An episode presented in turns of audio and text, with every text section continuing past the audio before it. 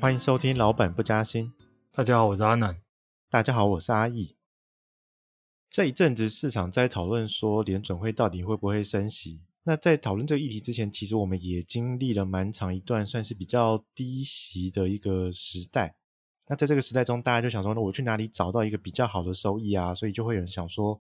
我是不是透过一些比较积极的汇率操作，或是我选择一些比较同样是一个基金，那我去选一些高收益债券基金，再搭配这种一些很神秘的币别，让我可以获得很高的配息。但是这个高配息真的实际上对消费者带来好处吗？诶，我记得好像我们很久以前节目就有做过专门一集讨论啊。不过我觉得，因为很多人好像隔很久就忘了这件事，然后又会落入落入这圈套中，所以我们今天这一集又再度把它拿出来提。那其实高配息的基金有个特色嘛，就是如果如果你有买过基金啦，啊，你也也很在乎配型，你就会知道说，高配型基金基本上都是琢磨在一个货币，就是南非币。以前还有澳币跟跟纽币啦，啊，不过因为澳币随着这一波疫情，所以澳洲央行的接接连降息嘛，所以澳币版本的高息优势已经没有南非币这么的多。所以现在大部分的目光焦点都放在南非币身上。那南非币，你买它的级别会有高配息啊，因为它配出来的息还有它本金都用南非币计算嘛。所以其实这一类基金的问题就会是：那我的南非币换回新台币会变多少？因为除非你有南非币需求嘛，不然如果你是一个台湾的投资人，你的现金流是新台币，那你配出来的钱，你势必要换为新台币，才能因应台湾的生活所需嘛？这应该是合理的。所以最终必须考量的仍然是南非币兑回新台币的汇率。那我们去看一下说，说从过去十年来看，我们就对它很宽松，只看过去十年，因为拉更长它更惨。过去十年南非币对新台币的汇率是怎么走？基本上就是一路贬值啊。十年前大概它。一块的南非兰特可以换到四块的新台币，一比四。它现在的话已经跌破二，现在是一比一点九。所以南非币换回新台币换越换越少，应该就是说新台币越来越强势，南非币越来越弱势。那其实不止南非币啊，如果你去看大部分的欣赏货币，大部分都有这特色。那这特色的背后原因也很简单。其实根据一般经济学定理啦，两个国家的通膨的相对的变化，会决定两个国家货币币值的变化。那白话文讲就是，如果 A 国的通膨很高，它的货币购买力侵蚀的比较重嘛，那 B 国的货币的通膨很低，货币购买力侵蚀的情况比较轻微，你会想持有哪一股？一定是 B 国嘛。那如果你大家都想把货币从 A 国货币换成 B 国货币，B 国货币就会升值，A 国货币就会贬值，所以就这么简单。所以这些很高息的货币，他们为什么这么高息？背后是因为他们有很高的通膨，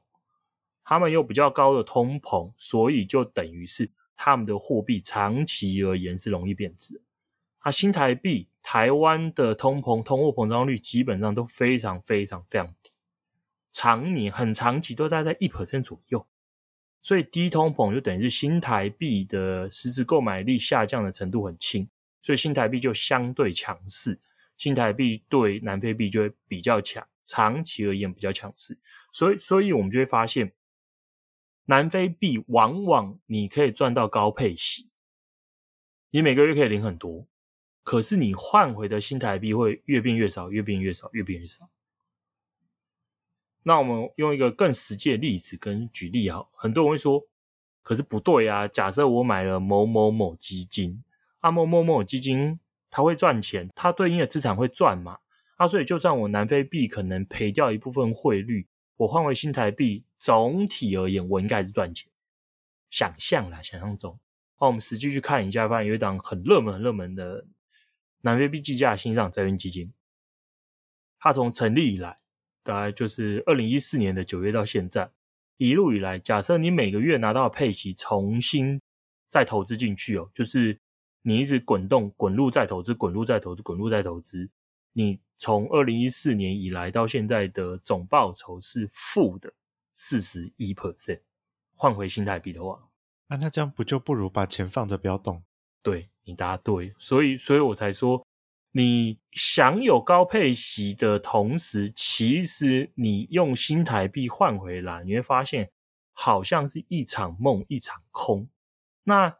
很傻的投资人，如果我在二零一四年我没有去做这么奇怪的方式，我就买一个最简单不用动脑，那把全美国都买进去的 VTI 那个 ETF，就是全美国股票都包在里面的一个 ETF。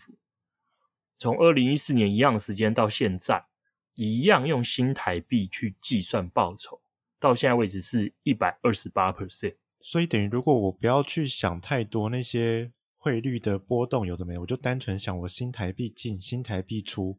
这样子我不如拿去买美国股市，都会比我去投资一些比较偏门的风险，以为比较低，但其实也很高的债券基金来的有用哦。对，因为南非币。它带给你的侵蚀效果其实远超过想象，而且因为这边还有一个最主要，为什么它的报酬率会这么这么这么差？关键是因为它每一次拿到南非币都重新滚滚进去再投资，它并不是每一次拿拿到南非币就马上把它换回新台币花掉，所以它变成是一路累积了超级超级多的南非币，然后在这个现在点的当下，把这么多南非币用现在南非币对新台币的汇率。换算回来算报酬率就奇差无比，但是他也不能一辈子撑着死都不换回新台币，因为他还是要花的。而且从我们刚才的那个逻辑跟理论嘛，你越久不换，你换回来的新台币就越少。所以其实这很容易出现一个问题，就是假设嘛，你说假设我现在有一千万，好，我举例，如果我现在有一千万新台币，那因为很多南非币计价的基金，他会跟你说我配息率很高嘛。我可能有十五 percent，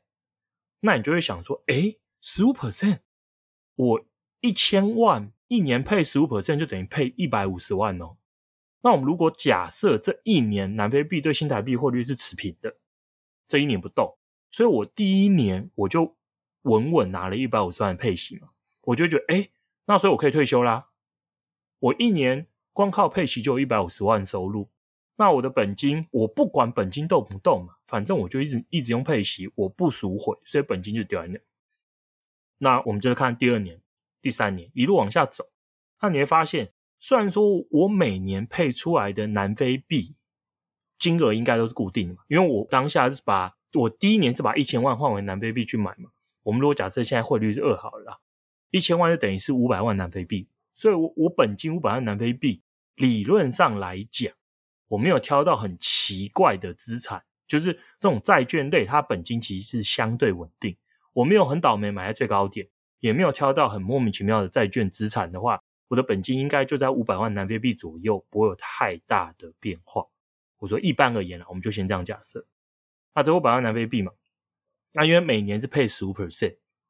所以我每年会有七十五万的南非币。那我们因为假设第一年的汇率维持不变，所以第一年我七十五万南非币就等于一百五十万新台币。那我们好，有趣点来咯，因为我们刚才提到说，长期年南非币对新台币的汇率是一直贬值嘛。南非币要有这么高息，就是要有这么高的通膨。如果它国内通膨没那么高，它的息就不会那么高。所以这两个是必然。按高息等于高通膨，高通膨等于货币贬值。所以第一年是配七十五万南非币。假设到十年后。他还是给你七十五万南非币，可如果那时候新南非币的新台币汇率已经不是二了呢？如果变成一呢？你换回来新台币只剩下七十五万，它、啊、如果跌破一呢？变零点五呢？你一样七十五万南非币只变三十七点五万新台币，所以这种东西的骗局就是，你前几年如果运气很好，没看到南非币的大幅贬值，你会觉得这个退休策略是可行的。可把时间一拉长。你换回来的新台币，你就会发现怎么越变越少，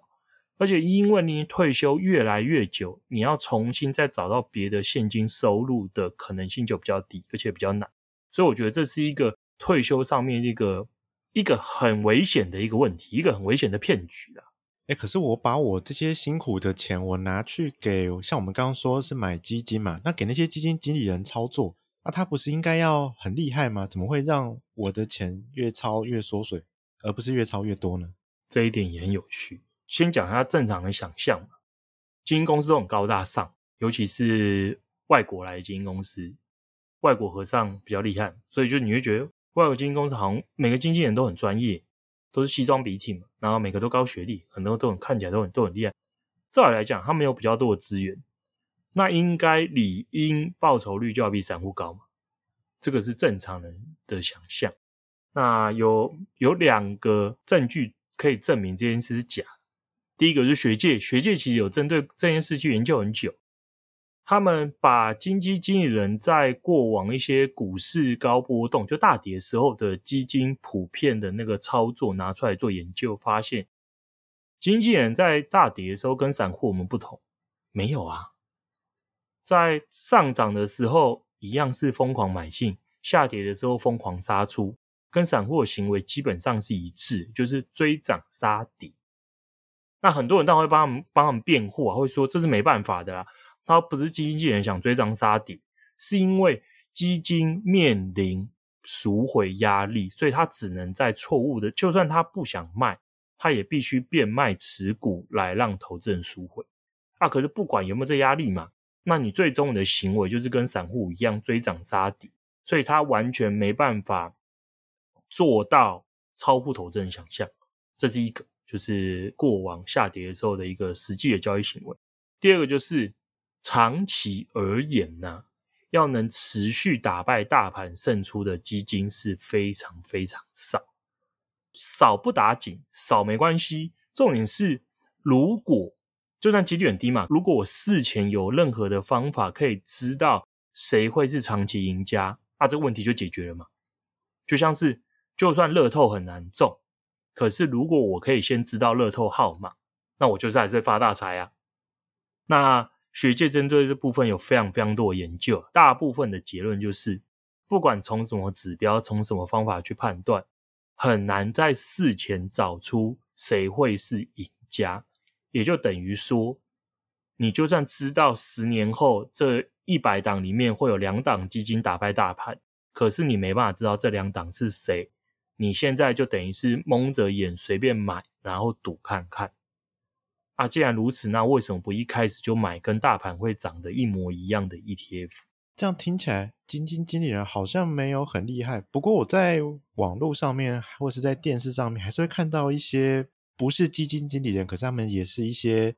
某些达人，他们好像也很厉害，他们的操作也是百战百胜的感觉。那这又是怎么一回事？其实这跟刚才提到的那个经济有有一点类似，就是市场其实大家都想预测市场怎么走，那所以所以每个人都会拿过去的东西去猜这市场未来会怎么走。那可往往当所有人都认为会这样的时候，市场就往往反方向走，这就是市场有趣的点。举最明显的例子就是，你如果把美国的大型股除以小型类股的那个比值，你去画出来，你会发现其实。并没有谁永远领先的，有时候大型类股很好，有时候小型类股很好嘛。同样逻辑啦，成长跟价值也是，有时候成长类股很好，有时候价值类股很好。但是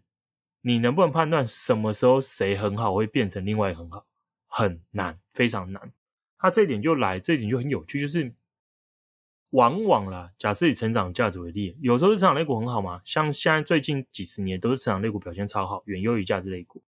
所以在过去这个十年里面，如果他的选股逻辑就是选一些盈余年增率很高啊、营收年增率很高的人，如果假设说有一个人有一个大叔，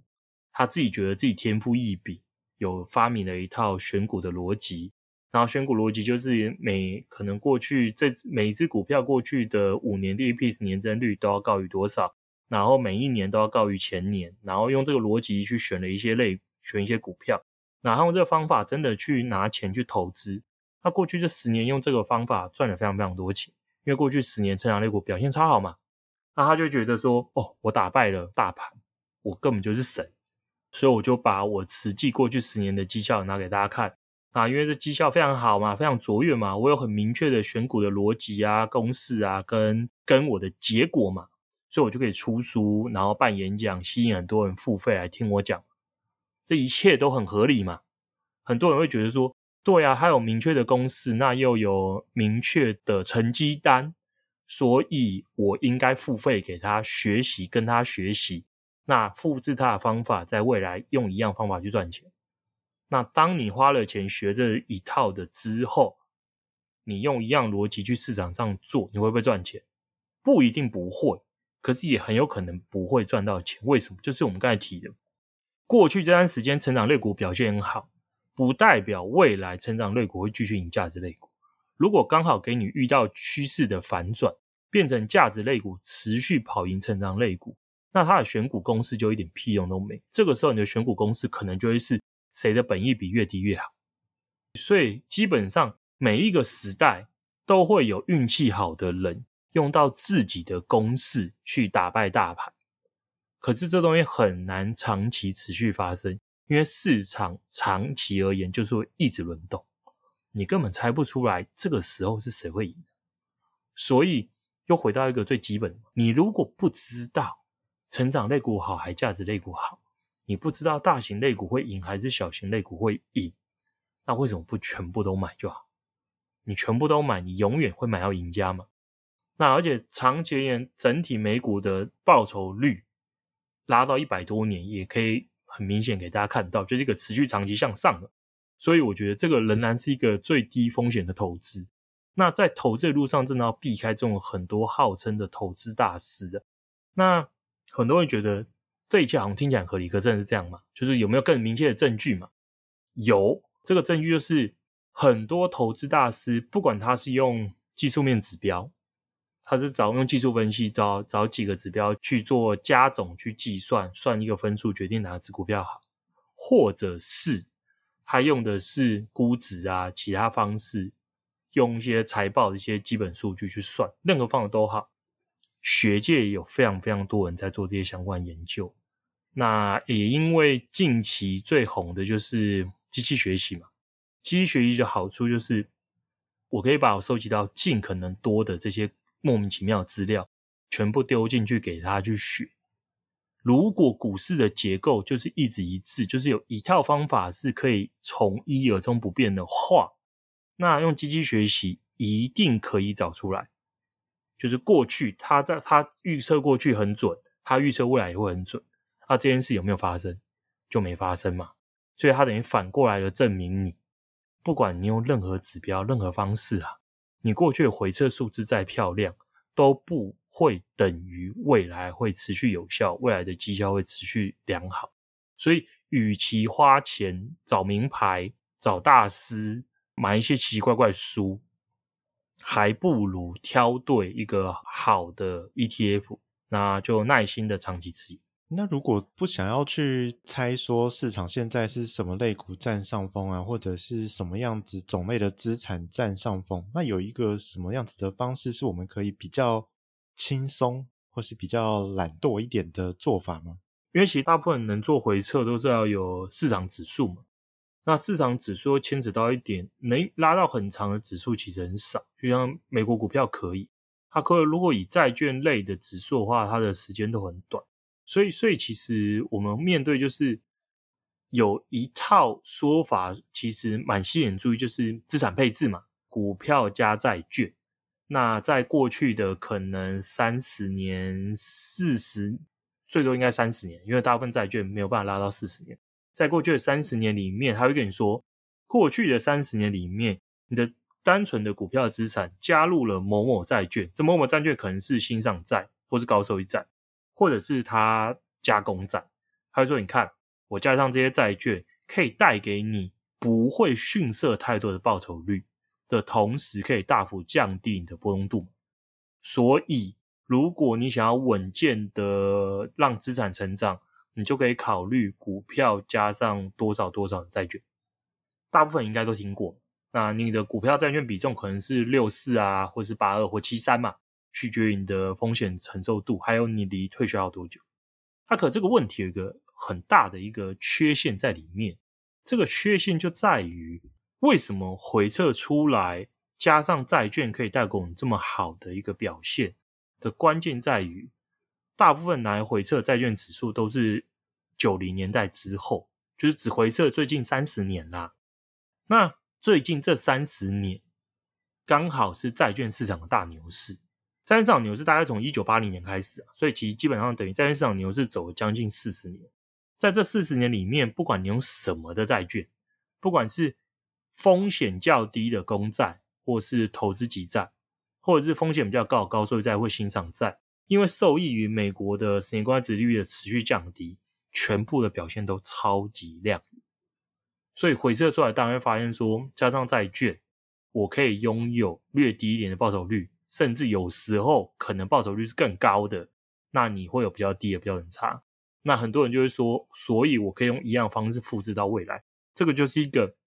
很容易发生的一个问题，因为过去四十年我们不觉得会在未来重复发生。过去四十年我们经历的是个很异常的情况，就是利率的长期下行啊。那根据部分学者的研究，这是因为来自于像是中国的大量的劳动力的释放出来，还有来自东欧的大部分劳动力。然后，美国战后婴儿潮，等于说整个人类迎来非常多的年轻的便宜劳动力，所以才造成这件事。可这件事在未来四十年不太可能再发生了啦。我们大部分国家面临的都是人口老化，所以年轻的劳动力已经逐渐转为要退休的人了。所以未来的这几十年，很可能是反过来看到通膨的升高期。通膨的升高期就刚好跟过去的四年是一个完全相反的存在。通膨的升高对于债券基本上不是件太有利跟太友善的事。所以，如果你用过去的方法去做资产配置，你很有可能会发现，你最后的获得的报酬率比原本预期的低，非常非常非常多啦。所以说，我们会认为说。在做未来长期的规划，并不是真的单纯参考过去市场怎么走，那必须取决于你认为未来市场会怎么变化。那如果你认同我们的认为说，过去四十年跟未来的四十年可能是两个截然不同的故事的话，那你的配置基本上大部分就要是能对抗通膨的资产。那这部分资产有很多啦，啊，像是股票可以部分对抗。那或者是抗通膨的债券，那黄金、实物、实体资产、房地产这些其实都算在里面。好的，那我们今天讲了一些比较基本的、普遍的一些观念，希望让大家可以在投资的路上可以少被一些奇怪的看法所影响，然后让大家可以比较轻松的获得投资的报酬。那这样也可以让大家更专注在享受生活上。那我们今天的节目就到这里喽，我们下次再会，拜拜，拜拜。